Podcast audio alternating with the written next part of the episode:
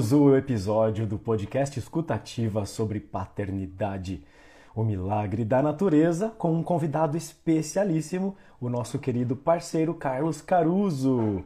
E você pode participar deixando sua pergunta, sua dúvida aqui no chat ou então lá no grupo do grupo VIP da Rede Integrativa no WhatsApp. Então, se você quiser saber mais, clica aqui, vai lá na rede integrativa no link da bio e você vai saber todas as novidades que a gente tem no grupo VIP que vai aparecer para você entrar logo depois que você entrar no site. Ah, vamos lá, vamos chamar aqui o nosso querido convidado Carlos. E vocês? Vamos chamando todos os amiguinhos. Ah, não, mas foi muito rápido isso, gente. Tá muito prático em live. E aí, meu irmão, como você tá? Tá me ouvindo bem? Saudações, tô te ouvindo bem, sim. Tá me ouvindo? Como Legal. é que tá aí? Tô. Tá sim, tá ótimo. Olha, eu tava aqui introduzindo o assunto pro pessoal de que você vai ser papai, né, querido? Parabéns aí pela sua nova fase, né, de vida. E vai ser bem legal saber como que tá sendo para você este momento aqui nessa live, viu? Bem-vindo. Legal. Deixa eu arrumar aqui. Então, gratidão pelo convite, né? Por estar aqui, é, estar conversando sobre isso. É um assunto extremamente importante, né? Porque é uma, é uma, é uma grande bênção, assim, né? Na, na vida de um homem, né? Quando chega o momento da paternidade, né? Ele já, já entra um pouco antes ali na gestação, né? Todo o processo da gestação, até o nascimento, né? E também tem o, todo o processo do puerpério. Aqui o, o Horus, né? Meu filho, inclusive, estou aqui no quarto dele. Ele já. Ele o nome tá dele é Horus. Horus, o nome dele é Horus. ele está com um ano e dois meses, né? Então a gente já está num outro momento, né? Já passou é, aquele momento mais pesado assim do, do, do puerpério, né? Muitas transformações, muitas é, muitas tempestades, né? Porque, assim, é, é uma nova vida que está chegando ali, né? Então, isso aí mexe com todas as tuas estruturas, né? Estruturas tanto do homem quanto da mulher, né? Mais da mulher ainda, né? Nossa, Porque a mulher... Eu tô aqui... Hã? Eu tô aqui arrepiado já de, dessa energia que a gente está sentindo. E eu, tô, eu fiquei sabendo que você faz música, você toca música, você tem aí uma, uma questão poética, né? Que você escreve as próprias músicas, inclusive. Você acha que é, é o seu filho vai, vai partir por esse caminho de compositor? O que, que você pensa? Olha, é, talvez, porque agora ele sempre, meus instrumentos estão aqui, né? Ele, o violão, ele toca no violão. O primeiro que ele aprendeu a tocar foi o tambor. Né? Eu tenho um djembe ali, um atabaque. Aí ele vinha e batia, pá, pá, pá, pá, pá, pá, pá. pá. Aí começou a bater em tudo, né? Aí eu dei para ele um maracá também, né? Aí ele começou a balançar maracá, assim. Então ele toca o tamborzinho ali no tempinho, toca o maracá e também tem a flauta, né? Eu boto a flauta na boquinha dele, uh, ele já tá soprando já a flauta. Nossa, mas com quantos anos ele tá agora? Tá um ano e dois meses. Um ano e dois meses. Hum, já tá grandinho, já, tá com bastante desenvolvimento. É, ele, ele já começou a andar, né? Tá andando, mas ainda não falou, né? Ele vai começar a falar ainda. Ele tá falando Bom. umas palavrinhas, já fala pai. Ele fala também Shiva. Shiva é Ida. Ida. Uau! já é devoto Shiva isso, tá já. Buda, ele fala Buda já. Buda ele já fala. E, e os Beatles, né? Que ele, ele gosta de ver aqui o desenho do Yellow Submarine é Bito, Bito, o Bito. é muito legal, cara, muito massa. Pois então, é, vamos aproveitar esse ensejo aí e toca uma música pra gente, pro pessoal ir chegando e sentindo a vibe. Vê o que, que você sente aí de tocar pra gente enquanto isso. Pessoal, vamos convidar o pessoal aí que tá com filho, tá querendo ser pai, tá com dificuldade de saber se vai conseguir, se vai passar por isso enquanto o, o, nosso querido convidado Carlos Caruso toca essa musiquinha pra gente. Ah, vou então fazer uma canção que chama Senhor dos Animais, que foi uma, a primeira canção do Sagrado Masculino assim que eu recebi, né, inspiração que eu tive através do meu estudo com a bruxaria, né? bruxaria natural, conhecido também como a Wicca, né? Até quando eu comecei a mexer com a bruxaria, que, que daí abriu mesmo, assim, né? A história do sagrado masculino para mim, do feminino também, né? Então, chegou essa música aqui, que é para um, um, uma divindade né, chamada Quernunus, né? Que, é o, que ele é o senhor dos animais, ele é uma, a, a, representação assim, mais antiga, ancestral, assim, que a gente pode ter de sagrado masculino é, é do Quernunus. Então, saiu essa música aqui para ele. Vamos lá.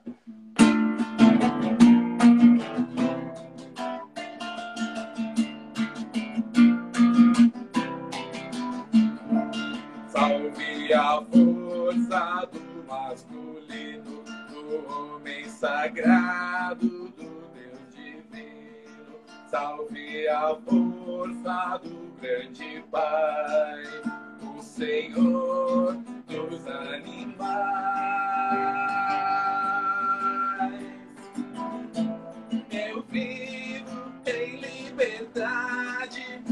Sou selvagem como veloz pelas matas e ao sul da alma. Eu sou o sol da criação e o fogo da transformação.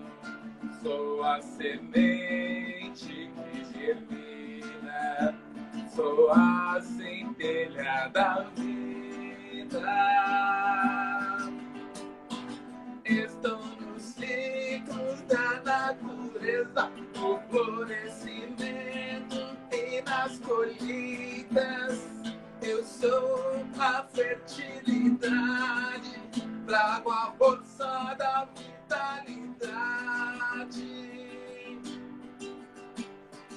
Vejam nos ciclos o meu nascimento, minha morte, meu renascimento. Este é o nosso destino, o caminho do Deus divino. Abençoado seja, amado Deus, princípio sagrado masculino primordial Deus das florestas, Senhor dos animais, Espírito livre, selvagem, poder do sol e do fogo, salve todas as tuas faces manifestações. Blessed be. muito bom. Muito bom. Olha, saiu até um Blessed Be aí. Para quem não sabe inglês, gente, abençoado seja. Traduzindo aí, mano, muito legal. O legal é ver você tocando essas músicas xamânicas que você mesmo compôs. Gente, vamos bater palma aqui, ó, porque muita inspiração.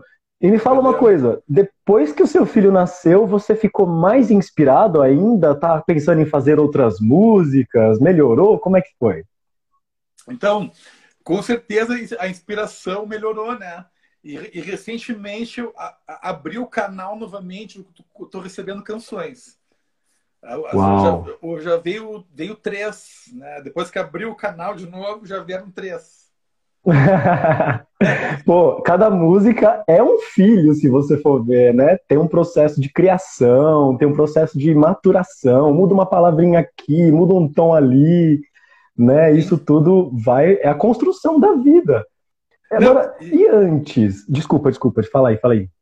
Ah, só que é o da música, né? Que tem essa coisa da inspiração, né? Que é uma composição, aí tu bota no papel, tu toca, aí depois tu gravar ela, né? Gravar que é o grande lance, né? Que daí ela se transforma completamente. Ela já é uma, é uma ela acaba como completamente diferente do que iniciou, né? De inserir elementos, né? Eu estou gravando o meu, o meu, segundo disco agora em casa, no meu home studio. Brevemente eu vou estar tá lançando aí. Né? Essa que oh. eu cantei agora está no que é meu primeiro disco que eu lancei em 2018. Aí vai sair mais um logo, logo. Pois é. E o que, que mudou na sua percepção de vida antes e depois de ser pai? Então, é, depois que a gente é pai, né, todo aquele processo ali que nós falando, até desde a gestação, é o que chega assim é uma responsabilidade, né, um comprometimento muito grande né, com, com a tua família, né, com, principalmente contigo mesmo. Né? É de tu conseguir dar conta ali, né, da tua mulher, né, que está gestando ou depois, né, do puerpério, né, depois que a criança nasceu, é conseguir dar conta disso, que isso aí é, é, é a prioridade, né? A prioridade ali é a família. Mas também tem o teu trabalho, né? Não dá para esquecer, né? Que muitos pais, assim, é, a mulher, ela consegue ficar um tempo assim sem trabalhar, mas o, o homem, às vezes, ele precisa, né? Precisa trabalhar para trazer, pagar as contas e tal, e continuar a vida, né? Porque também gera é, bastante dinheiro, né? Tem que comprar fralda, tem que comprar pomada, lencinho, um monte de coisa assim, né? Então, aí é isso, então, né? De tu conseguir é, conciliar, né? Essa questão da família, né? Com o teu trabalho, né? Com a tua vida, né? Com o teu, teu relacionamento também com a tua companheira, porque também a mulher nesse momento é um, é um é uma é muitos muitos os, os, hormônios estão fervilhando e muitas coisas acontecendo né o corpo se transformou né aí depois ainda do parto né tem a questão de estar ali com aquele ser né aquele ser maravilhoso que fica grudado o tempo todo querendo mamar andando para um lado para o outro atrás né então também a gente tem que conseguir dar conta de, dessas dessas questões de tudo que vai vir é, disso né então, isso, eu acho que é uma responsabilidade, né? Eu acho que depois, assim, né, que eu comecei, que eu fui pai, assim, eu comecei a ficar muito mais responsável, assim, né? Muito mais proativo também, tanto na casa quanto no trabalho. Eu acho que tudo isso transformou, assim, né? Até isso refletiu muito no meu trabalho, né? Porque também Olha. estou muito feliz, né? Estou muito feliz, estou muito alegre. Então, isso aí me trouxe muito mais inspiração para minha vida, né? Então, dizem que depois que a pessoa é pai, né, de que depois que as pessoas têm filhos, elas deixam até de ser ateus, elas começam até a conhecer mais Deus. Que, que você acha dessa, dessa frase? Ah, com certeza, né? Para primeiro de conversa, assim, se a pessoa é ateu, é só olhar para a natureza, né? Olhar para um pôr do sol, para o nascer do sol, para uma árvore ali, os, os animais, né, para saber que Deus existe, né, que Deus está ali. E com certeza, né, o na né, depois que que o homem e a mulher passam por esse, essa transformação, né? Porque tu ter filho é tu brincar de ser Deus, né? Aqui eu tô, tô criando um outro ser humano, né? Tô aqui dando vida para um outro ser humano, né? E tem que dar conta de tudo isso depois. Então, é, é, o, é, uma, é o experienciar de Deus, né? E também acho que o, o, principal, assim, que é o amor, né? A energia do amor. Porque até antes eu achava que sabia alguma coisa sobre o amor, né? Achava que sabia alguma coisa. Aí depois que, nossa, que eu olhei nos olhos do meu filho pela primeira vez, assim, né? Quando ele nasceu, eu falei, Vá! meu coração, assim, começou a inflamar de amor, né? E depois, quando tu vai acompanhando o desenvolvimento, vai crescendo, né? vai dando os primeiros passos, vai falando pai, né? ele vem te dar um abraço, um sorriso, né? muito sorridente, aquela gargalhada. Então, assim, é, é um, é, um, é uma onda de amor que vai chegando no teu ser, assim, que, nossa, me transborda por tudo, assim, sabe? E eu consigo hoje entender um pouquinho mais, assim, o que, é o amor, né? Pois é, menino. Só que eu não sei, eu, eu sou o cara que gosta sempre de ver os dois lados da coisa, sabe, Carlos? E às vezes eu vejo os casais um pouco egoístas. Meu filho, eu quero que o meu filho seja assim. Eu quero, eu não quero adotar um filho, eu quero fazer um meu. Por que que, como que é possível essa, essa visão tão amorosa junto com essa egoísta? Você consegue entender isso? Ah, eu sim, com certeza. É porque quando começa todo esse processo, né, é, o, o, nosso psicológico ele também é afetado, porque começam a vir memórias da nossa infância, dos nossos pais, da nossa mãe, né? E então isso aí vai influenciar, né? Às vezes, de repente, sei lá, dependendo de como foi a tua criação, com a tua mãe, com o teu pai, né? Tu vai querer que o teu filho seja igual a ti né, que siga os teus os mesmos passos, ou querer que tu faça ele que, tu, que, que o teu filho viva os teus sonhos, né? Que eu acho que isso aí é um grande erro, né? Porque a gente não pode querer que os nossos filhos é, sejam o sonho que a, gente, que a gente não conseguiu ser, que a gente queria. Não é possível, né? Que cada ser é um ser diferente. Né? Então, o lance é, é deixar ver como é que vai se apresentar, como é que essa criança vai se manifestar e apoiar ele, né? Apoiar tudo que ele gostar, né? De, de habilidades, de dons, de talentos, assim, apoiando, né? É viver junto com ele os sonhos dele, assim, sabe? E, e dar suporte para ele conseguir realizar, né? Mas ele andando com as pernas dele, né? Não dá para fazer tudo por ele também, né? Porque isso aí também acontece muito, né? Desses mesmos pais, né? dessas questões mais é, egocêntricas, assim, né? De querer que o filho seja como ele, que faça o que ele quiser, né? Às vezes também são extremamente super protetores, né? Então daí faz tudo pela criança, faz tudo, não precisa fazer nada, né? Aí depois quando cresce, por exemplo, ali tá, meu filhinho querido, amado, pá, tem uma empregada para fazer tudo para ele, né? Ela arruma a cama, é, arruma o quarto, lava a louça, ele não faz nada, não faz nada. Aí o que acontece? Aí depois que ele arranjar uma mulher e for casar e for morar com essa mulher, né? Ele não vai ser um bom dono de casa, né? Ele não vai ser um companheiro ali para a não ser que tenha um empregado também, né? Mas é, porque o que, o que normalmente acontece é quando esse homem vai morar com uma mulher, né, ter uma vida dois com uma mulher em uma casa, o cara não faz nada, não faz nada. Ele transfere a mãe dele para a mulher dele. Né? A mulher dele passa a ser a mãe dele, né? Para lavar a roupinha, para arrumar a caminha, né? Para lavar a louça, fazer tudo, ser escrava, ser escrava. Aí a mulher ele acaba ganhando um filho, né? Em vez de ter um marido, ele recupera um filho, né? O que é algo broxante também, né? Então, então é isso. Eu acho que tem é, é, é, é muito importante, né? É, começar desde cedo, né? Desde cedo, né? Já ensinar ali a, arrumar a caminha, a, a arrumar os brinquedinhos, deixar tudo organizado. Quando der, já lava a louça. Né? Às vezes estou lavando a louça, a minha, a minha, mulher vem com horas, ó, daqui a pouco tu vai estar tá lavando aqui com o papai junto e tal, não sei o quê. Mas é isso, né? De, de, de, porque eu sinto que assim, ó, a gente tem que criar nossos filhos para o mundo. Para o mundo. Não dá para querer ficar debaixo das asas o tempo todo. Né? Porque se tu ficar ali super protegendo o tempo todo teu filho, quando ele for sair para esse mundo cão lá fora, vai ser difícil, né? Ah, tu não vai estar a mamãe e o papai ali para ajudar ele, né? Ele vai ter que se virar sozinho. Então, por isso que eu sinto que tem que começar desde cedo, né? Sem querer mimar muito, sem, sem mimo. Né? Vai ali com, com amor, com carinho, mas tem coisa que não é bom não ter muito mimo, né? Porque senão depois, mais tarde, vai dar problema. Pois é, pois é. Você é um cara que está já antenado nessas medicinas da floresta, no contato com a terra, há muito tempo, né? Quanto tempo faz isso? 15 anos. 15 anos trabalhando com xamanismo, né? E como que foi o início dessa família xamânica? Como que, ela, como que eles viviam nos mitos, nas histórias? Então, a gente ir remontando ali há, muitos, muitos anos, muitos séculos atrás, a gente tem as sociedades, né, sociedades nômades, né, que viviam migrando de um lugar para o outro, né, até um tempo que começaram a ficar é, num, num local só, né?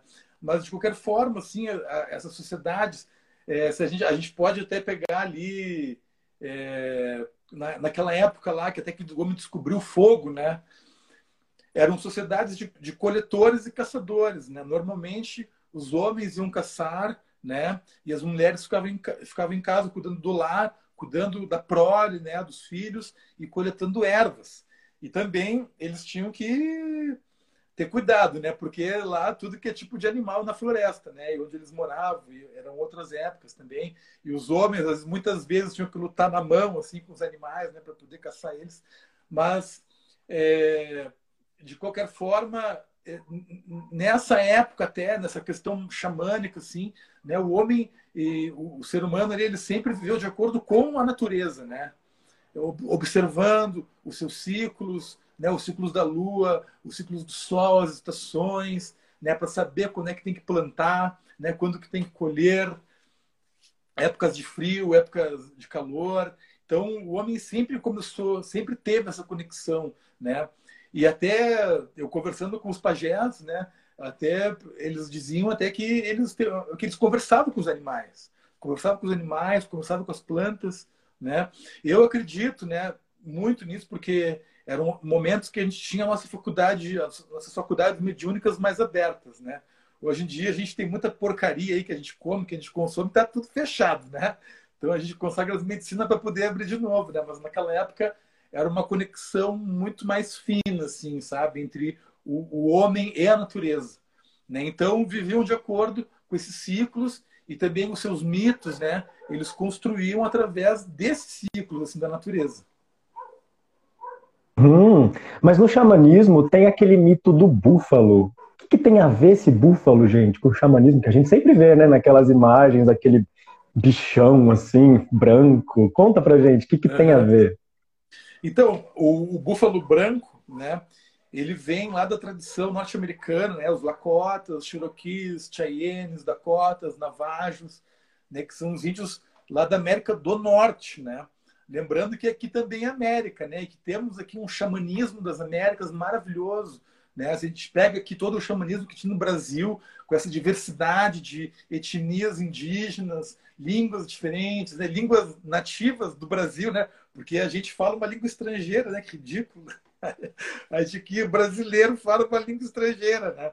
Mas, enfim, aí tem toda essa diversidade dos índios da América aqui do Sul, da América Central, ali também tem o México, pega os Andes, tem a América do Norte lá nos Estados Unidos, né? Que às vezes quando fala de América, tu só sabe, acha que é só Estados Unidos, né? Mas não, a nossa América é grande, é maravilhosa. Então, é dessa, dessa tradição aí dos, dos, dos Lakotas, né? Os norte-americanos, eles acreditavam numa roda medicinal, né? Tem uma, a roda medicinal que a gente trabalha é uma roda que foi é, é, uma junção de mais de 2 mil tipos de rodas.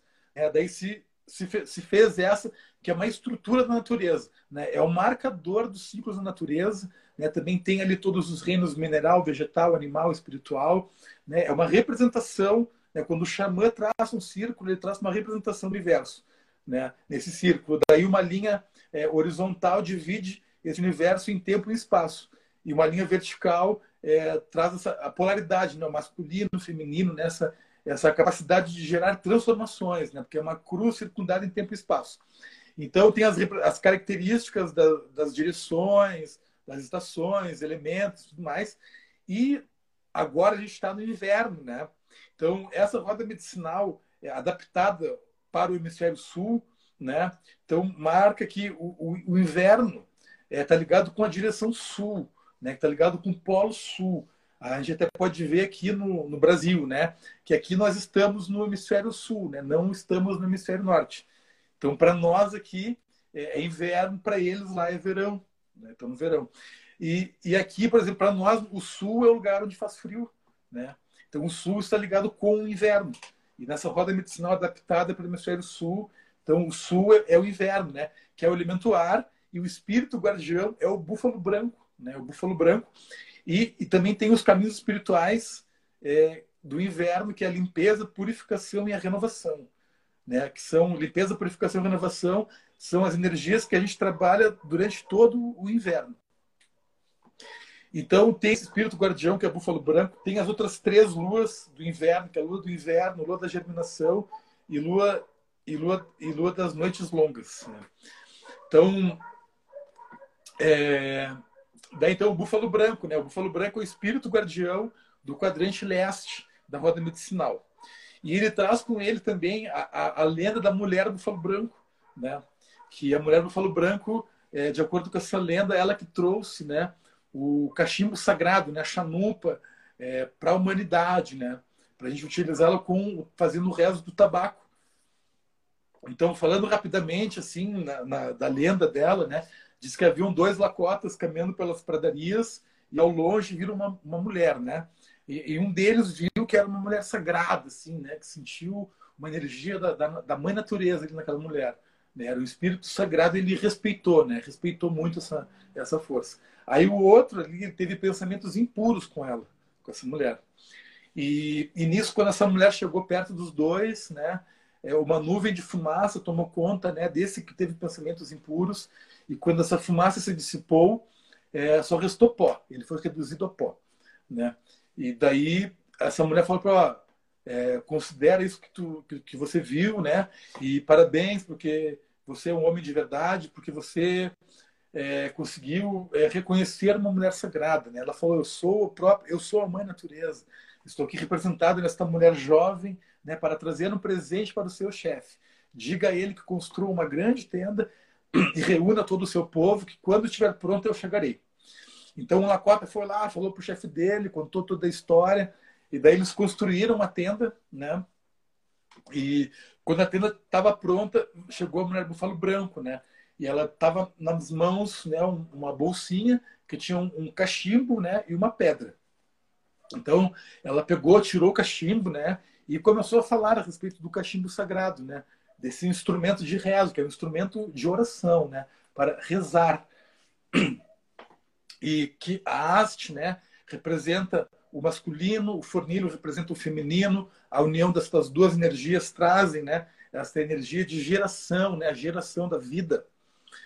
E, e que e daí no caso, né, é para ser utilizado o tabaco, né? O tabaco que é uma planta, uma planta mestra, assim, né? Uma, uma grande planta de poder, uma planta professora, né, que é oriunda aqui do, do, Brasil também, né, de toda essa região das Américas, né, América do Sul aqui, é, o tabaco é, é nativo, né. Depois vieram os europeus para cá, daí fizeram cigarro, ficaram fumando e virou droga, né, virou uma droga, né, um veneno, um grande veneno, né. Então aí ela, essa mulher explicou também, né, que a forma de consagrar, né, esse, esse cachimbo sagrado é, é, quando for colocar né, o, o, tabaco, cada tabaco que coloca ali no fornilho é um rezo que tu está fazendo. Né? E antes disso, tu pedir licença para os ancestrais, né? se conectar com os ancestrais. Então, daí, cada, cada tabaco ali é uma intenção que tu vai estar tá colocando, né? para depois rezar. Aí colocou todo o tabaco ali, consagra para o grande espírito, e daí acende, né? daí puxa a fumaça e envia a tua, a tua prece ao grande espírito né? Ele não deve ser tragado, né? Por isso que quando traga essa fumaça, essa energia, ela vai, tu vai aprisionar ela. Aí depois ela te escraviza, né? Por isso que tem tantas pessoas que são viciadas em, no cigarro, né? Porque o sorvete desse cigarro aí tem de tudo, menos tabaco, né? O tabaco é o que menos tem, né? Aí tem veneno de rato, enfim, um monte de outras drogas lá.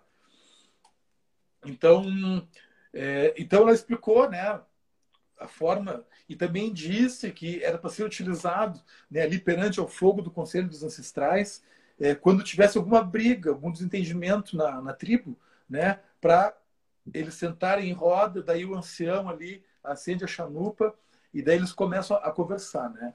E só quem só quem for consagrar chanupa ali tem que ser uma pessoa que é, um ancião ou algum guerreiro né, que tem uma vida exemplar, que lutou pelo seu povo, pela sua comunidade, né, que é um exemplo assim mesmo, né? Então só essas pessoas que, poder, que podiam fazer o uso da chanupa, né? Então Olha. pegava e resolvia os, os problemas ali e também com, resolveu o problema com as outras tribos. Né? Tem muita luta, disputa de território, muita guerra. Então, para juntar, chamar né, o, esse, o povo adversário e fazer a mesma coisa, né? acender um fogo ali, acender a chanupa e trazer, fazer um acordo de paz. Né? Daí que veio o cachimbo da paz. Né? Nossa! Aí, né? Olha, eu estou vendo que várias mulheres estão aqui com a gente. Muitas mulheres estão aqui. Não sei se já são mamães. Comenta aí, pessoal, se vocês já são mamães. Fala, eu sou, eu não sou para a gente conversar com vocês também. Se vocês tiverem dúvidas, pode deixar no chat ou na caixinha de perguntas aí no interrogação que eu vejo mais rápido, tá? Por que, que eu estou falando das mulheres? Porque no xamanismo, Carlos, tem uma, uma lenda, um mito de que é uma, uma, uma coisa mais masculina, que os homens, né, sempre tem o guerreiro, sempre tem aquele pajé. E onde estão as mulheres no xamanismo, Carlos?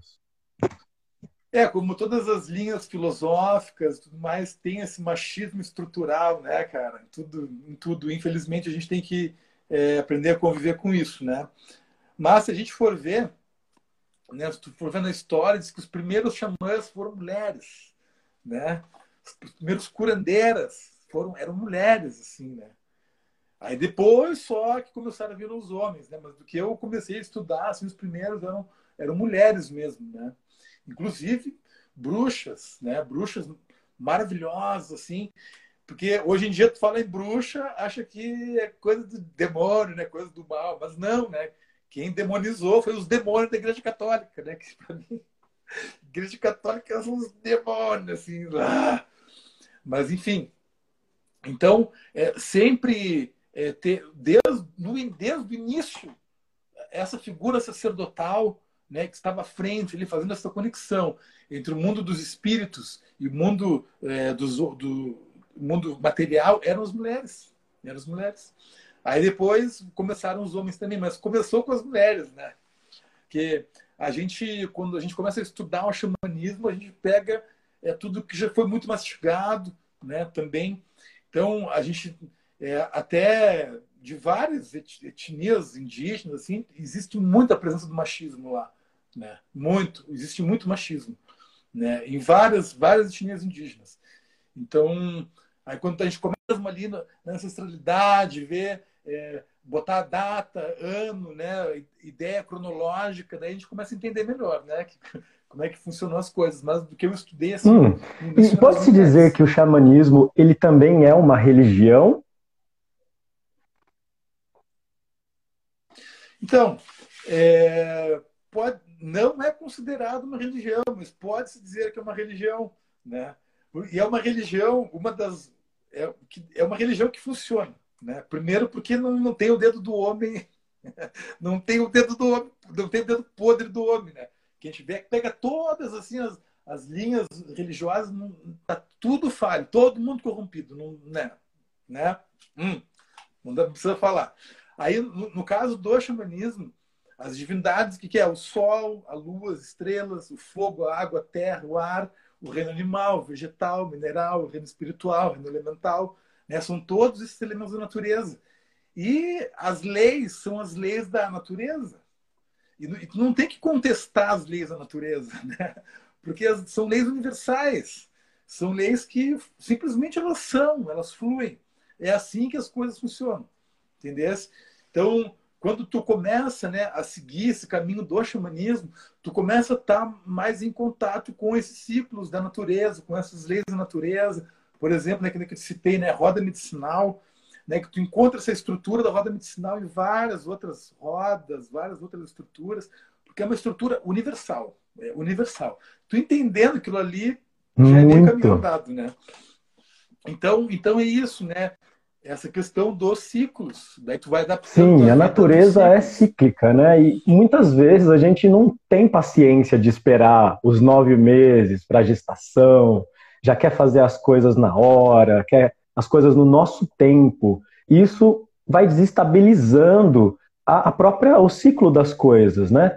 Você acha que no, na questão dos filhos, quando a gente tem ali um, um, uma criança que ela já está introduzida a, ao xamanismo, a ayahuasca, as medicinas da floresta, isso é positivo para ela? Ou você acha que pode ser um tanto é, antiético ficar introduzindo assim desde cedo?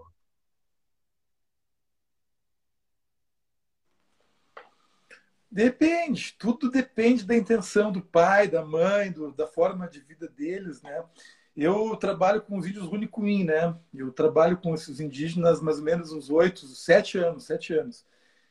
E daí eu vejo que, assim, os filhos, eles vão seguindo o caminho dos pais, né? Determinada idade já toma rapé, em outra idade toma o cambô, tem uma idade que toma o nishipã, né? Que é a ayahuasca.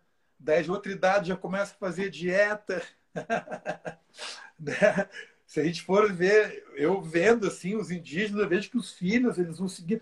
Hoje em dia, quando vem indígena para cá, vem a família inteira, os filhos tocando violão. Esse tempo veio sacar o filho dele, assim, o cupi, né? Acho que três, quatro ali tocando tambor, assim, já tocando tambor, esperando rapé. Eu, para mim, né, que trabalho com as medicinas, né, que isso aí faz parte da minha vida, é maravilhoso, né? né? Para mim isso é maravilhoso que porque esse é o universo. Pô, é, deve ser lindo. Então, o meu filho aqui, ele já viu tomando rapé várias vezes, rapé perto dele, ele... acho que voa um pouco de fumacinha nele. Com certeza. Ele já, ele já ele já tomou ayahuasca também, né? É, teve uma vez, né, que a mãe dele foi fazer um, um, um tratamento individual com ayahuasca, né? Aí eu, eu dei um pouquinho, ela tomou, eu tomei e dei um pouquinho para ele também, assim, né? Dei na colherinha. Ele tomou assim, ficou bem, né? Ficou bem. Aí depois ele depois que terminou o ritual lá, a, ele mamou, né? Viu? Daí entrou mais um pouquinho na força. Diga, diga, diga. Aí também teve uma vez, né, que eu tava eu vi que eu ia pegar uma gripe assim, né? Aí eu fui lá e me apliquei 10 pontos de cambô, né, que eu trabalho com cambô. Aí me apliquei o cambô e fiquei bem assim, né? Aí aí depois outro dia apliquei na minha mulher, né, na Nani, que ela também já estava meio quase gripado, o Horus estava gripadinho, e daí apliquei o cambô nela. Aí depois que apliquei nela, ela foi dar de mamar pro Horus e ele, ele saiu super bem, assim, sabe? Ele tava meio amoladinho, assim, e tal. Dele já, pá, aqui acordou. Que lindo, cara. Que natureza perfeita, né, mano? Tá tudo aí pra gente. Esses índios que você fala que vão até aí, conta pra gente, porque às vezes o pessoal não sabe onde é aí. Ah, tá. então aqui eu estou em Curitiba, né? Moro aqui em Curitiba. Né? Sou gaúcho, mas moro aqui em Curitiba já há alguns anos. E os índios que, que vêm para aqui que eu trago são os índios lá da Amazônia, né? Lá do Acre, que são os indígenas, os povos originários aqui do Brasil, que são os guardiões das medicinas da floresta. Né? Ayahuasca, rapé, sananga, cambô, tabaco. Uhum. Então, são esses índios, né? Legal. E que vem lá da floresta. e o que, que você acha e o que, que eles acham dessa nossa forma de família? Porque pelo que eu andei vendo, eles têm uma, uma, uma outra perspectiva. As crianças, desde quando elas são pequenas até elas se tornarem adolescentes, elas são da comunidade. Elas não são de uma família de, de dois índios, uma família de casal.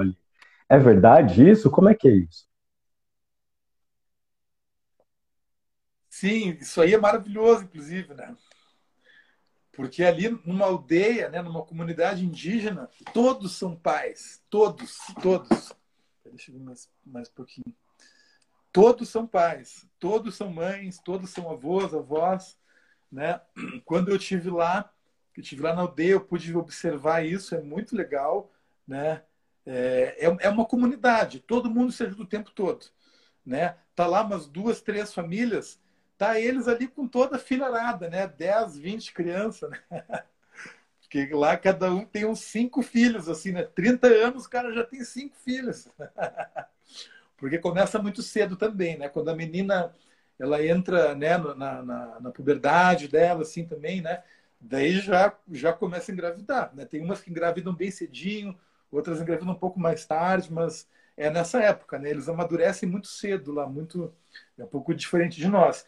E tem essa coisa, né? Eles, eles se alimentam, né? Uma cozinha, uma cozinha comunitária, né? Todos ah, comem juntos, né? Então as crianças elas estão sempre juntas ali brincando. Tem sempre um adulto responsável, um ou dois ou três, né? Ou vários, né? Dependendo das crianças que estão responsáveis ali observando as crianças. E as crianças elas estão livres, então elas estão na floresta, né? Estão brincando né? Que o que é ideal, né? O ideal hoje em dia nesse nosso nosso é, sociedade machista, modernizada, globalizada, as crianças elas ficam muito em casa, né? Ficam muito em casa, muito no celular, muito na televisão, né? Muito na tela ali, né? Videogame, que acaba que perde um pouco essa conexão com a natureza, né? E, e com que ela tem que estar conectada nesse momento da vida dela porque é, é o momento, assim, o primeiro setênio ali, lembra da criança, é o momento que tem muitos órgãos ainda que estão em desenvolvimento, né? inclusive parte do cérebro.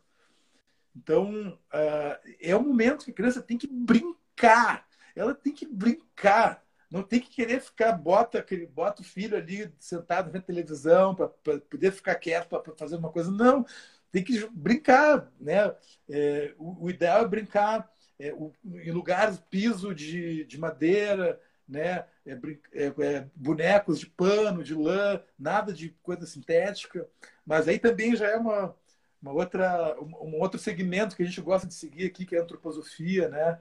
Ali a pedagogia Waldorf, que trabalha por setênios, que também é, é outra linha assim que é, a gente consegue fugir um pouco né, dessa, dessa indústria da morte, né, dessa, a gente criar uma bolha entre nós aqui para a gente poder, é, inclusive, se alimentar de forma mais saudável, né, não sofrer tanta influência desse sistema né, que nos esmaga, que nos engole, Nossa. que nos envenena. então, então a gente pode né, ter é, essas, esses, esses é, uhum. mundos paralelos, digamos assim, né? essas realidades, essas realidades paralelas. Né? Eu acho que a globalização é boa por causa disso também, né? A gente não precisa seguir apenas um canal, um único que está dizendo aquela verdade universal. Não, segue, uhum. segue o canal que tu queres, né? Então a gente gosta de cuidar bem, da, principalmente da saúde, né? Da alimentação. O Horus aqui ele come, ele é doido por fruta. Se ele vê uva, assim, ele precisa comer todas aquelas uvas lá uva, melão, melancia, maçã, banana e legume também. Ele come bastante legume. A gente tem plantado aqui moringa, né? Moringa oleífera, também a hora pronobis. Hora pronobis a gente come também todo dia. Ele adora, ele adora. É, também, então é isso, né? Ter essa, essa consciência, né? Porque quando agora ele, por exemplo, está na escolinha, né? Mas como está muito tá muito novinho ainda, mas mais para frente ele, ele vai começar a se alimentar de, de coisas industrializadas, né? coisas que a gente não se alimenta, que a gente não gosta e que a gente não quer que ele se alimente também, né? Mas a gente sabe que em alguma hora vai cair nisso. Em alguma hora vai cair. Então, o que a gente faz aqui é o, o máximo que a gente puder de cuidar da alimentação dele melhor, né? E de conscientizar ele também, né? Dessa alimentação para ter uma, uma, uma uhum. saudável, Eles né? são anjinhos, né? Que chegaram aqui e estão aprendendo como lidar com essa realidade toda e a gente também, né? Aprendendo a lidar com essas crianças, com essas divinas crianças. Tem essa, esse arquétipo. Conta um pouco pra gente o que, que eles, no que, que ele se consiste, Carlos. Então, o arquétipo da divina criança, né? Ele né? Se, se, for falar assim dessa questão mais xamânica, assim, da natureza, do ciclo da natureza, né? Tá ligado com o solstício de inverno, né? Que é o nascimento do Deus, né? Onde, onde em todas as civilizações, né? né? O, o Deus, o homem, né? Que o representante do masculino, os avatares, eles vão, vão nascer sempre no solstício de inverno, né? Com o momento do retorno do Sol. Então, é, por exemplo, a gente pega lá né, dos, do, a, da mitologia nórdica, né, que é muito legal. Eles explicam esses ciclos da natureza através do relacionamento do deus e da deusa. Então, o deus ele vai nascer da deusa no, no inverno, né? agora é o momento de nascimento. Inclusive, é, para a gente fazer essa analogia na nossa vida, é de no inverno a gente começa a trabalhar a nossa criança, trabalhar a nossa criança interior, né? por exemplo, de 1 aos 7 anos, né? a gente começar a pensar em coisas que foram que aconteceram nessa, nessa, nesse, nesse momento, nossa vida, enfim. Então, aí tem né, a divina criança, né, a criança da promessa, que é o Deus que nasce ali, que está sendo representado pelo sol, e daí é no meio do, do, do inverno é o momento da germinação, né? Então a deusa está alimentando ele, está né? Tá amamentando ele, está nutrindo ele tudo que tudo, tudo que é de bom. Aí depois tem a primavera. A primavera, o Deus, ele entra no seu aspecto de menino, né? Daí ele já vai entrando no menino adolescente, né? E, e, a deusa também entra no seu aspecto de, de, de, de donzela, né? donzela e príncipe. Aí eles começam a namorar, né? E nesse momento a natureza ela começa a, a se reproduzir, né? Os animais começam a casalar e que é bem o meio, o meio da primavera, né? Que para nós é novembro, né? Primeiro de novembro. Então, daí tem essa sagrada união do masculino com o feminino, né? Onde o Deus ele vai fertilizar a deusa, né? Dentro dos povos antigos, né? É, é um sabaco com Beltane, né? Beltane. Aí, de, aí então depois tem o, o, no verão é o momento de, de crescimento, de ápice, né? O Deus e a deusa eles estão, o relacionamento deles está maravilhoso, né? Eles estão casados, ela está grávida, eles estão felizes, eles estão prósperos, abundantes, assim como a natureza. Né? Aí tem, aí tem a primeira colheita, né, que é o momento de colher todos esses frutos aí, e depois chega o outono. E o outono é o momento de, de amadurecimento, de envelhecimento. Né? Então, o Deus e a Deus, eles entram nos seus aspectos ancião e anciã. Né? E no meio do outono, né, o Deus, ele, é ofer... ele precisa ser of... ofertado para a terra. Então, o Deus morre. Ele morre no meio do outono também é conhecido como Halloween, Samhain, Dia das Bruxas, né? É, marca esse momento que o Deus ele, ele precisa é, ser ofertado para a terra para garantir que as sementes irão germinar novamente no inverno. Né? Então o Deus morre, a deusa está lá grávida dele, né? entra no luto dela, e daí quando chega é, no inverno, ela vai parir, né? ela já sai do aspecto anciã dela e entra mais no aspecto de mãe, da mãe, né? E dá luz para o Deus, né? Que nasce e daí come... daí o ciclo, o ciclo se, repete. se repete. Essa é a natureza, e, e, esse é, é o karma do homem na Terra, né? Você crescer e multiplicar-vos. Vocês já devem ter ouvido essa frase, né? E é muito verdade. Porque se não fosse pelos nossos pais, nós não estaremos aqui. É preciso que tenha uma força feminina e uma força masculina, né, Carlos? Na natureza essas duas forças que imperam.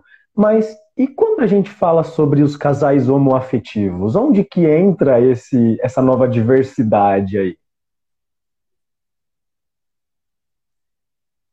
Então, é, se a gente for ver, não é nada de novo, né? Não é nada de novo. A gente só está retornando a algo que sempre foi também, né? Quando eu comecei o estudo do, do masculino, né?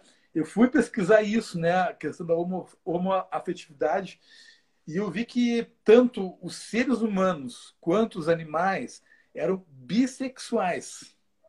Né? A natureza é bissexual, ou seja, se relacionavam com pessoas do mesmo sexo e do sexo oposto, tanto os seres humanos quanto os animais. E sempre foi assim, né? É, até tem um lance do, do, do, xamanismo, né? Que tinha um, um xamã lá que era homem e mulher. Ele tinha essas duas energias equilibradas dentro dele. Né? Ele se vestia também de mulher, se vestia de homem, né? trabalhava bem nesses arquétipos aí. E a gente pega ali, gente, né, tu, até os gregos, os grandes filósofos assim que, que eram homossexuais também, tem várias divindades que são também homossexuais. Então, aí é, daí houve uma ruptura, né? Quando chegou o advento da Igreja Católica, né? Quando o cristianismo ele se instaurou, né? É, entrou essa ditadura demoníaca, demoníaca, porque o cristianismo é demoníaco mesmo. Como é que vai botar as pessoas na fogueira, né? Em nome de Deus, vai matar em nome que Deus é esse. Né? Se a gente for ver a Bíblia, aquele Deus lá é um Deus bem machista, né? Meio punidor, meio castrador, nesse né? Deus que eles inventaram aí. Enfim. É, daí, a partir desse momento do, do advento do cristianismo ali, daí aí começou é. essa polarização aí, né? Começou a dizer que essa o, o, a homoafetividade é errado, é do diabo, né? Que o certo é homem e mulher e procriar e tudo mais, né? Daí eu, eu, eu, observo assim que isso aí sempre existiu, né? Sempre e sempre existiu a homofobia, né? Sempre caminharam lado a lado. É, alguns tempos um pouco mais forte, outras mais fraco, mas as, de, por debaixo dos panos, mas sempre teve, sempre teve. A questão é que acredito que lá no, nos anos 60 ali, né, o estoque, a revolução sexual, é, aquele momento ali começou a se abrir um pouco mais isso, né? né? Essa homoafetividade, ela ganhou mais força, né? Porque nesse momento, né, é o momento que as pessoas começaram a expandir a consciência, expandir a consciência, não era a ayahuasca, mas era o, o LSD, né? Que é, nessa forma que era utilizada, era utilizada da forma correta, né? Que é um psicodélico, né? Os psicodélicos eles são cientificamente comprovados que são muito benéficos para o nosso organismo, para a nossa mente, se utilizados de forma correta. né? Tanto que a gente tem lá o Timothy Leary, né, que ele usou né, o psicodélico do LSD em Harvard, com os alunos de Harvard. E os caras saíram de lá milionários, assim, né? Expandiram muito, assim, o trabalho deles. Enfim, é um momento de expansão de consciência onde começaram a se olhar para muitas questões. Inclusive o masculino foi uma delas, né? O masculino, o feminino também, né? Lembro a revolução, o, movimento feminista, né? Até inclusive começou ali nos anos 20, nos anos 30, né? E, e sabe que é engraçado? Que eu estava eh, estudando também, é, foi bem nesse momento aí que do advento do feminismo que foi revogada uma lei né, que proibia os povos antigos de praticarem a sua religião, né, a sua a sua fé, né, ou seja, a bruxaria. Então eles aí eles aí revogaram essa lei e começou a ser permitido novamente. Né? Os povos antigos eles podiam retomar sua ancestralidade, seus ritos sagrados. Né? E nisso é, teve esse novo boom da bruxaria, né? uma bruxaria moderna, que foi conhecido como Wicca, né? foi renomenada Wicca, né? que Wicca quer dizer algo novo, né? né? uma é, revisitação e tal, uma modernização. Né? Modernização, porque isso já era muito antigo, né? E a gente está aqui falando nos anos 20, 30 ali, né? Então, então, então foi, foi muito. Eu acho que tem a ver uma coisa com outra ali, sabe? Porque daí começaram a se abrir algumas escolas de magia também, né? Então tem aquela, tem o Golden Star lá, né? É, Golden Dawn. Go, é, não, não é, Golden, é Golden Dawn, isso. Golden Dawn. Me confundi com a Silver Star também, né, que o Crowley fez depois. Então, teve a Golden Dawn, Golden Dawn aí tem o Eliphas Levi, o Waite, né? até o próprio Aleister Crowley e vários outros magos, bruxos maravilhosos, né? começaram isso aí. E, e daí o Crowley, né? ele começou a fazer é, magia, magia, negra, né? como que é dito. É, na, nas cerimônias dele, ele utilizava drogas e, e sexo, né? Sexo e drogas. Muito! Sexo, eu estava fazendo essa assimilação, porque eu, eu, eu sou do rock, né? Eu venho do rock, sou roqueiro. E, e daí eu vejo que vários roqueiros seguiam o Aleister Crowley ali, falando, por quê, cara? O Jimmy Page ali também, né? Aí eu, aí eu comecei a ver que, que, que o que, que o rock representou para a sociedade, é, tanto inglesa quanto norte-americana. Né? A gente pega ali os norte-americanos né, extremamente conservadores, extremamente machistas, racistas, homofóbicos. Né? O que, que o rock fez? O rock veio com a rebeldia, cara, e bateu de frente neles. Bateu de frente nessa, nessa sociedade machista, racista, né, cara? Tanto que a música vê que, que é o rock, é a união do branco e do negro, né? do, dos negrão lá dos campos de algodão que tocavam o jazz, o blues, aí começaram a misturar com os branquelos lá e fez o rock, né? O Elvis Presley, né? Pega o Elvis lá, pô, um grande catalisador, né? Os Beatles também, né? Que eles tiveram uma importância muito grande, assim, né? Na união do, oh. do, do branco e do negro, né? O que eu Na, sei do xamanismo é que eles misturam muita coisa. É música, é ervas, é cristais, é, é é caboclo, é candomblé, tudo isso, né? O xamanismo pode se dizer que ele mistura quase tudo que existe. Sim, sim, porque, porque o xamanismo ele está presente em todas as religiões. Né? O que é xamanismo? Xamanismo são é, saberes de, de cura ancestrais, terapêuticos da natureza. Então, em todas as religiões tem uma, uma ritualística, todas as religiões têm um sacerdote, vai ter uma vela, vai ter um incenso, tem uma, uma um ritual, né? Daí, só para eu finalizar o que eu estava falando ali, aí, por exemplo, daí o, o, essa energia do rock, né? Ela trouxe uma energia de rebeldia, uma energia luciferiana, uma luz, luciferiana de rebeldia, que foi importante para ter esse choque, né, de gerações né? E abriu caminho para a revolução sexual que teve ali nos anos 60, né? Woodstock, para a expansão do pensamento.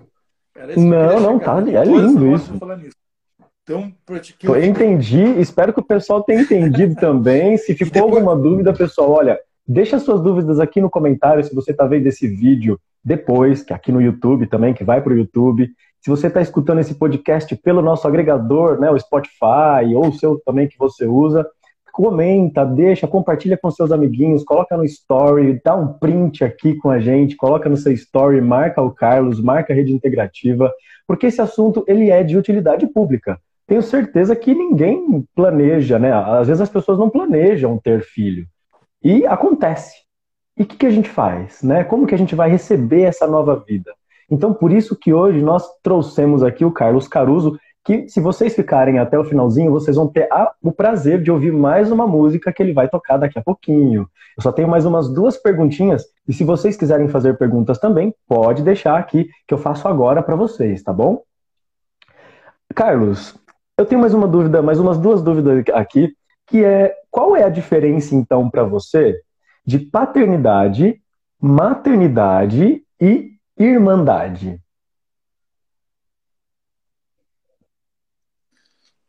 Bora. Então, começando pela maternidade, né? A maternidade é, é uma coisa muito importante, né? As mulheres, as mulheres são as responsáveis por abrir esse portal para todos nós chegarmos na Terra, né? Então, é um, é um momento muito importante. Nós vimos que todas as mulheres tinham que passar por isso, essa experiência de ser mãe. Então, pelo que eu percebi aqui né, do processo, minha companheira, a maternidade é uma coisa que transforma completamente a mulher, né? E a mulher, ela sente essa transformação no corpo dela, né? Diferente do homem, né? Nós, as nossas transformações, elas precisam ser mais psicológicas, né? Psicológicas. A gente tem a transformação é, da puberdade ali com o advento dos hormônios, mas não é tão forte assim quanto é das mulheres.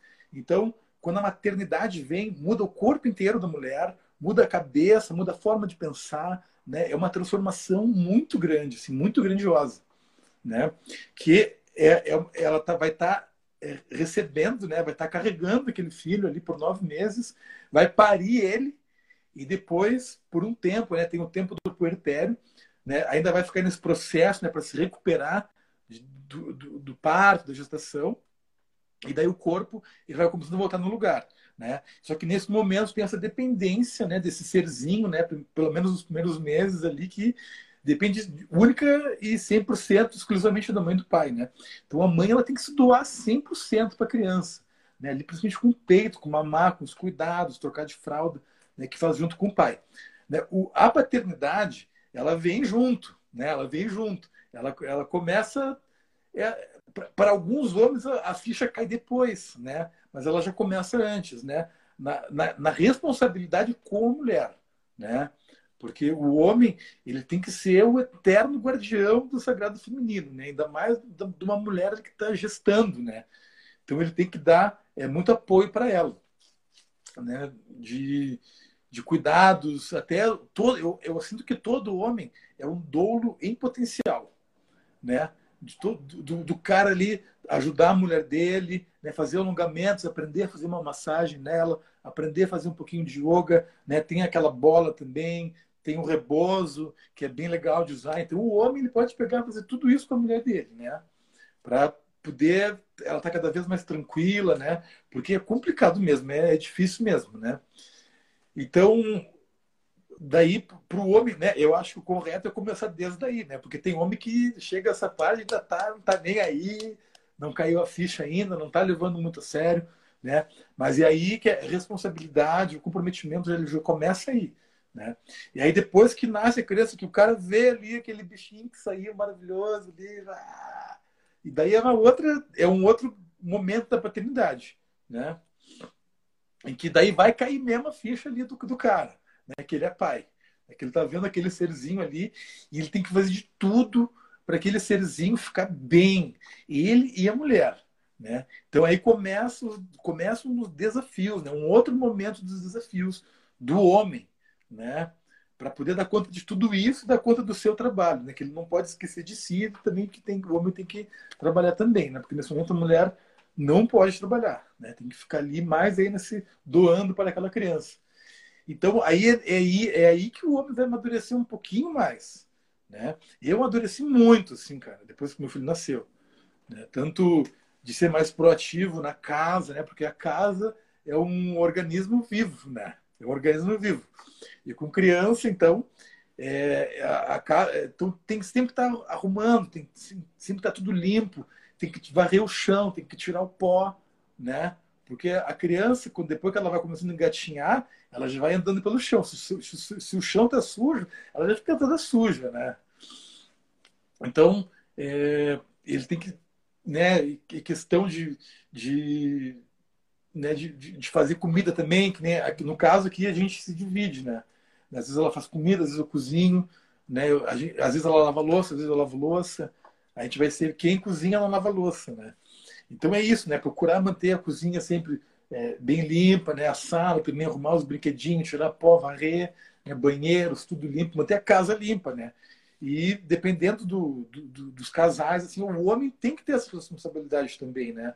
O homem ele tem que mudar umas chavinhas né, na cabeça dele. Se ainda não mudou, né? se ainda não mudou, uhum. mudar, é aí que muda, né? De entender que, cara, uma casa ali, velho, tem, tem duas pessoas morando, os dois têm que arrumar a casa. Não dá para só um arrumar. Né? Porque tem muitos homens que, com pensamento machista, não, que tem que mulher, arrumar a casa é mulher, tem que varrer a mulher, tem que lavar a louça é mulher. Não, cara, é o, é o homem. Exatamente. Porque quando a gente se relaciona com uma mulher, né, existe um relacionamento, muitas vezes a gente pula a fase de reconhecimento daquele pré-natal, né, daquele de entender se aquela pessoa pode sim, de fato, comportar um filho meu, tanto para o homem quanto para a mulher, né? Se a realidade suporta essa nova vida, não é? E essa parte normalmente a gente pula. A gente já começa lá no relacionamento sério, não, porque agora é só meu, né? Meu marido, e aí agora vou ter uma família, e aí entra uma questão muito legal que eu vejo inclusive até o meu irmão passando. ele também foi pai, já é pai de dois filhos. E quando ele vê que ele está trabalhando todos os dias, chegando tarde, sabe, não consegue curtir a família dele, e ele quer ao máximo viver, ele quer curtir, ele quer se sentir vivo, ele não quer só trabalhar, dormir e acordar no outro dia e isso, isso virar um ciclo viciante. Então, o que, que você diz para os papais, para as famílias, né, que estão passando por essa situação?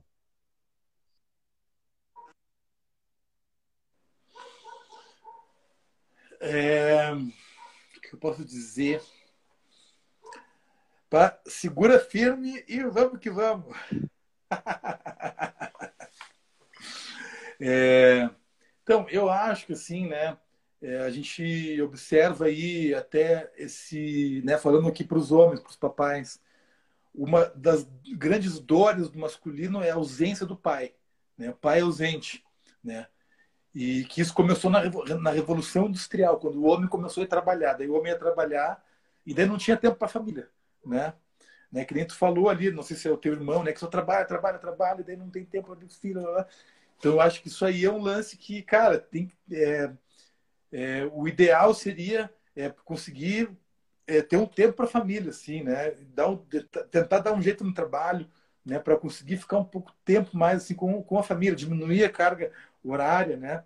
Porque é muito importante para a criança ter um pai presente ali, ter um pai todo dia do lado dele ali, né? Para ser esse modelo, para ele poder é, se, se basear, né?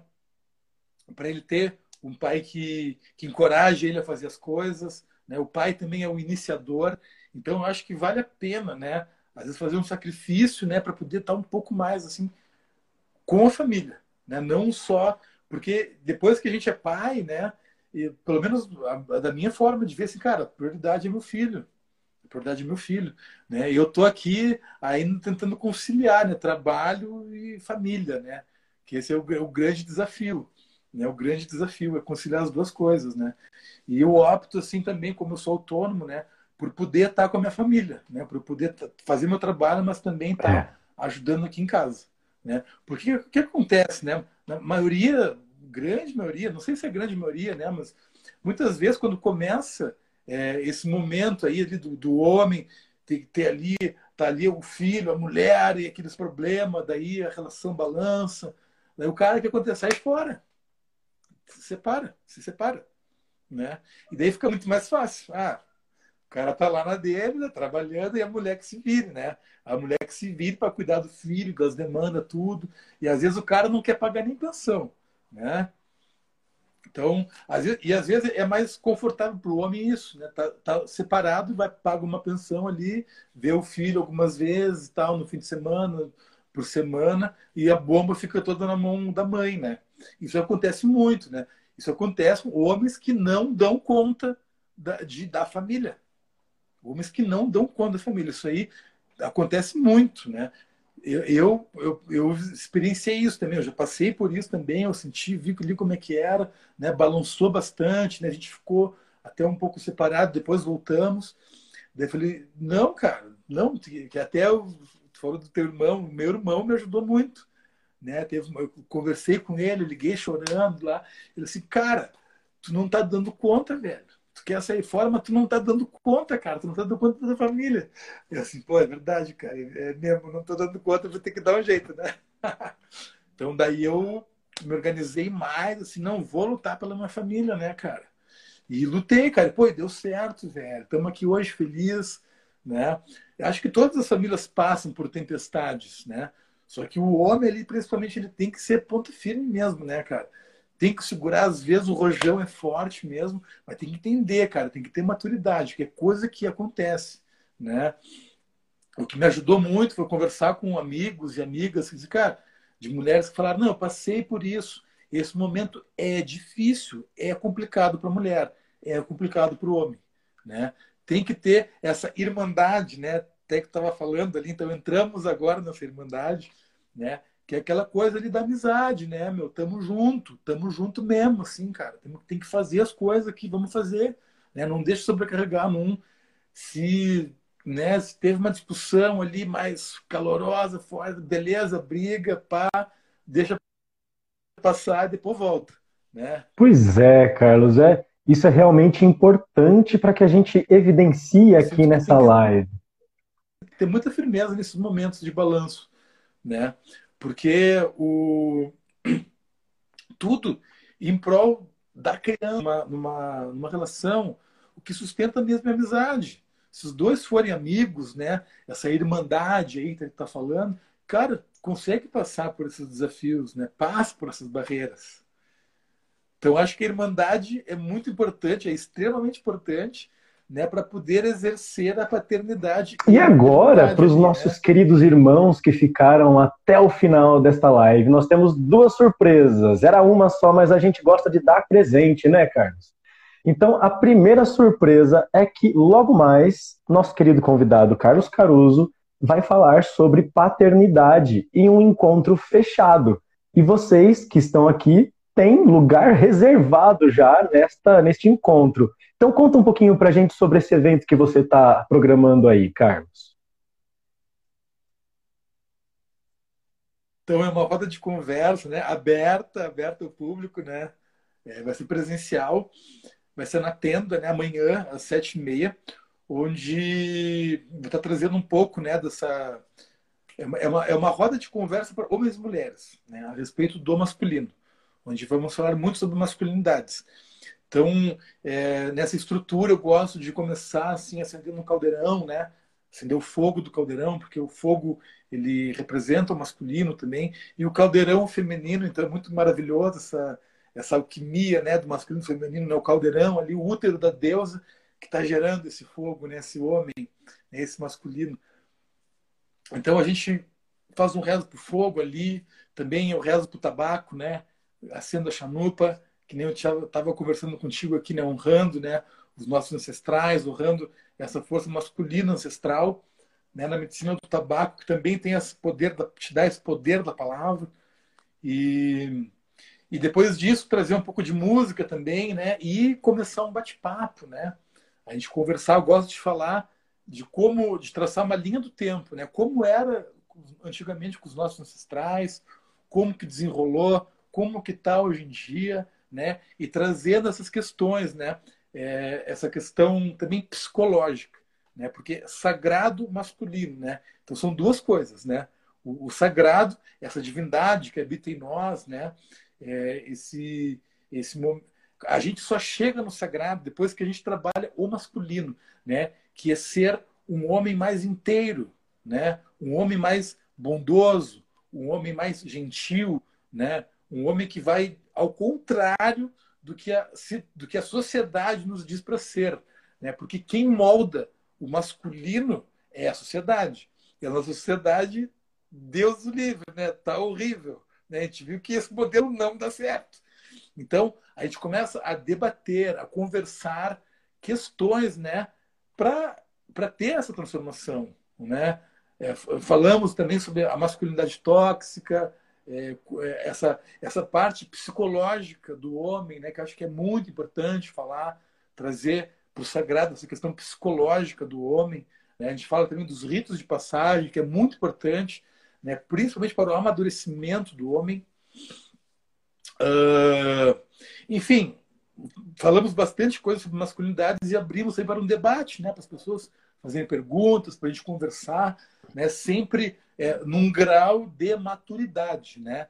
Tanto que eu trago primeiro várias questões antes, que é para a gente já ir quebrando ali algumas coisas, algumas toxicidades, alguns preconceitos, para quando a gente puder conversar assim, a gente está num outro grau, né? A gente está numa outra nível, numa outra frequência, para uma conversa ser madura, né? Sem agressividade, porque é dois toques, né?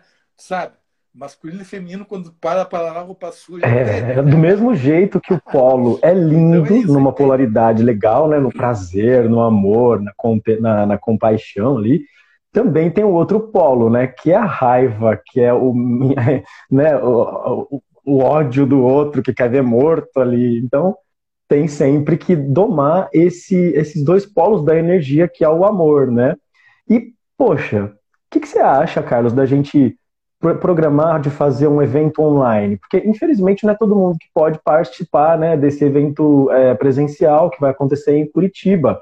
Mas fica o convite para quem quiser, manda uma mensagem aqui, clica aqui, ó, e já segue o Carlos, porque ele vai fazer também algumas coisas online com a rede integrativa, pelo amor de Deus, hein? bora, bora. Esse foi o nosso, só o nosso Pô, que legal. parceria. Né? Que legal. Então, ó, fica o convite para todos vocês que estão vendo a gente para o nosso grupo de estudos de masculinidade saudável.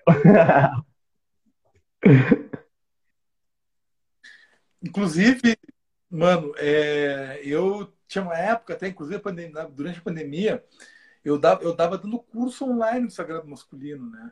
Até quando eu morava em São Paulo, eu fazia isso, que a ideia é a gente fazer tipo, forma, formação de condutor é. de curso de sagrado masculino, sabe? Então, a gente fazia um ciclo completo e daí eu passava essa metodologia para aqueles homens, para eles começarem a fazer os cursos Nossa, deles, perfeito. Já gera uma renda para os caras também. Então, a gente pode. Sim, sim, porque, cara, eu sinto que isso aí precisa cara, se espalhar, velho. Se espalhar como um vírus. Como um vírus, assim, cara. Porque isso aí é para nossa sociedade, para nossa evolução, né, velho?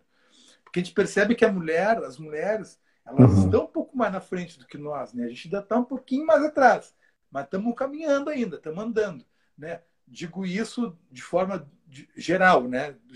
O masculino geral no mundo, né? Tem nós, somos uma, uma parcela que não, não, digamos, não somos mais a minoria, né? Já um pouco significativo, assim, de homens que estão se trabalhando, de homens que estão é, debatendo a respeito das masculinidades, né? E se transformando. Eu acho que porque isso está sendo uhum. falado no mundo inteiro já. Então, não somos mais a minoria, já estamos caminhando.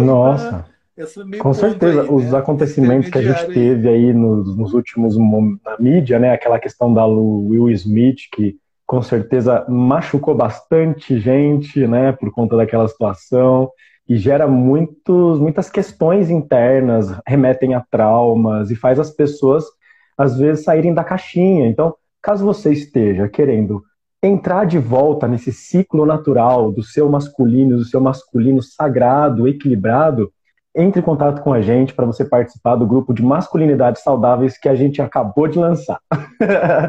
tá certo? E ó, para vocês que ficaram até o final, temos um presente que é o nosso querido Carlos Caruso tocando seu, seu novo hit. O que, que você vai tocar agora? Bom, vamos lá então. Gente, logo depois eu vou finalizar essa live, então eu quero agradecer a todo mundo que participou, todos os seres visíveis, invisíveis, egrégoras, elementos, elementais e elementares participaram dessa live e até a próxima. Bota pau aí. Vamos que vamos. Então, essa música aqui, na verdade, eu faço um, um medley, né? É, é, é, essa música é, é masculino curado junto com clã dos guerreiros, né? Que são meio parecidas assim. E daí eu, eu costumo, costumo tocar uma terceira, né? Uma outra que é uma que chama Eclipse, que fala do masculino e do feminino, né? Da união dessas duas energias. Mas vamos, se tiver tempo eu faço a terceira, mas vamos essas duas primeiras. Ops, peraí, deixa eu dar uma afinadinha. Gente, muito obrigado por a emissora do lado ter liberado esse querido artista aqui pra gente, porque olha, é difícil, o contrato não deixa. Então, gente, vamos aproveitar esse néctar aqui para curtir esse, essa música do Carlos Caruso.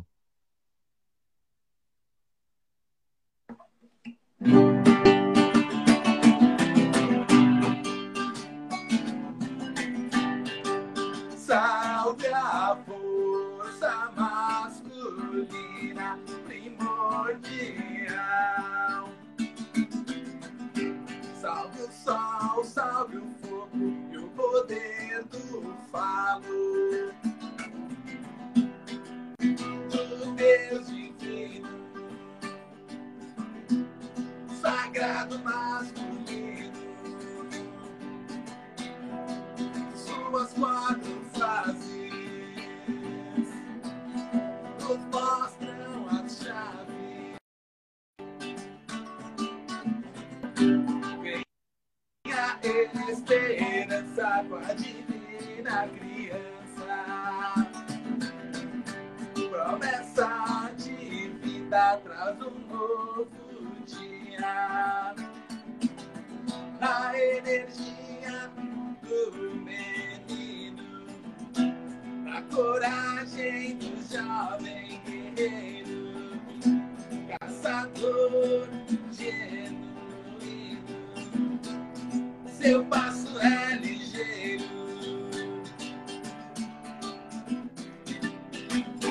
Salve o grande Pai, o Senhor dos animais. É força selvagem de liberdade. Homem sagrado, corpo e mente alinhados, coração equilibrado, feminino perdoado masculino curado, masculino curado, masculino curado. Veio ancião com cetro na mão,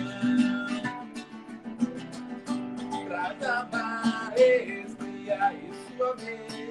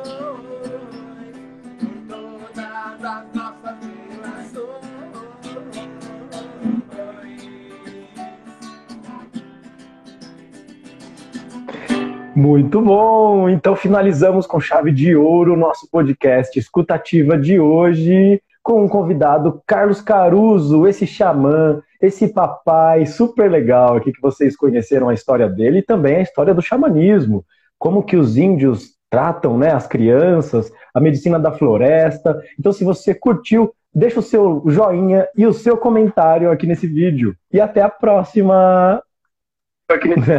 tchau, tchau.